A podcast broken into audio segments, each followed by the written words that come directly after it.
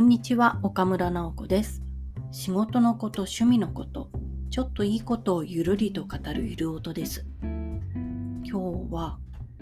日本新聞博物館に行ったら面白かったよというお話をしたいと思います。日本新聞博物館というのは横浜市のみなとみらい線沿いの駅直結のところ駅は日本大通駅というところの確か3番出口かな。そこを登ったところのビルがもう博物館があるビルディングになります。で2階に行くとその新聞博物館というのがあってそこは日本の新聞、まあ、新聞協会がもう主体としてやっているところなのでいろんな新聞の歴史とか新聞に関する企画展とかそういうのをやっているところです。で今回行った時に企画展は2つありまして1つは近代日本のメディアにおける怪異まあ怪しいいろんな化け物の話とか変な得体の知れぬ生き物の話とか幽霊の話とかそういう怪異ものをメディアでどう扱ったかっていうのをやっている企画展が一つ。で、もう一つは、沖縄復帰50周年と1972年ということで、その沖縄復帰をした頃の本当に1972年の新聞、それも沖縄タイムスとか、琉球新報とか、あっちの現地の地方紙の紙面を持ってきて見せてくれる展示会でした。で、まあ、沖縄復帰のお話はちょうどまあ50周年の節目というかそういうことでテレビとか記事とかいろんなところで取り上げられているんですけれども今回見てよかったなと思うのはその地元紙地方紙の広告を見ることができたことです。うん、新聞広告っていうのは、まあ、縮刷版とか見ればたることはできるんですけれども大体こう図書館に残るような縮刷版っていうのは版が東京版のことが多いんですね。あとは朝日新聞とか毎日新聞とかああいう大手メディアは冊子にして縮刷版があってそれが全国に置いてあったりするんですけれども地方紙のその沖縄タイムスとか琉球新報のようなものはまあ現地の図書館に行ったり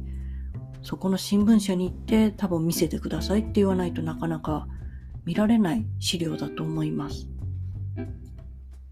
でそれでもまだ記事の方のテキストだったら残る可能性があるというかアーカイブとしてまあ、記録したり検索可能な場所に置かれたりっていうのはあると思うんですけれども、うん、その広告っていうのはもう絶対現物に当たらないと見られないなと。でその現物が1972年の5月の現物というか、まあ、コピーだったりするものもあるんですけれど紙面がそのままパネルになって紹介されてるっていうのはかなり貴重だなと思いました。もうその日に向けて広告っていうのは当ててくるわけですよ。その日その時にめくった人に一番刺さるような文言を選んで一番興味のあるものをそこにぶつけてくるわけででそうするとおのずと沖縄復帰の日の広告っていうのはまあ本土ではあんまり見かけないような広告になったりするわけです。例えば私が一番最初に見てああと思ったのが商工中金の広告、まあ、金融機関でお金貸したり借りたり中小企業とかお世話になるようなところだと思うんですがそこがこれから那覇で営業しますっていう那覇に支店作って皆さんも利用できるんでよろしくっていう広告だったんですね。ああそっか。こう復帰っていうのはこう日本の企業がこうやって入ってくるっていうことでもあるんだなと思いました。でもう一つすごい大きな全面広告でいろんな講談社とか公文社とか小学館かな。いくつかの出版社が合同で出した全国違う全面広告か。一面のものにはキャッチコピーで日本の円で書物を買うみたいな。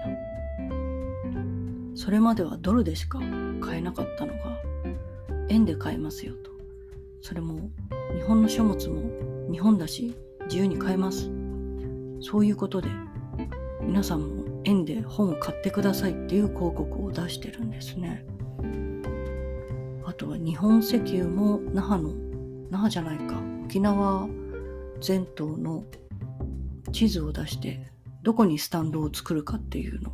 示して今までは多分アメリカ資本の石油会社が入ってたんだと思うんですけれど日本石油もこうやってそばで営業を始めるんでよろしくねみたいな全面広告を出してました。あとはタバコと塩の専売公社が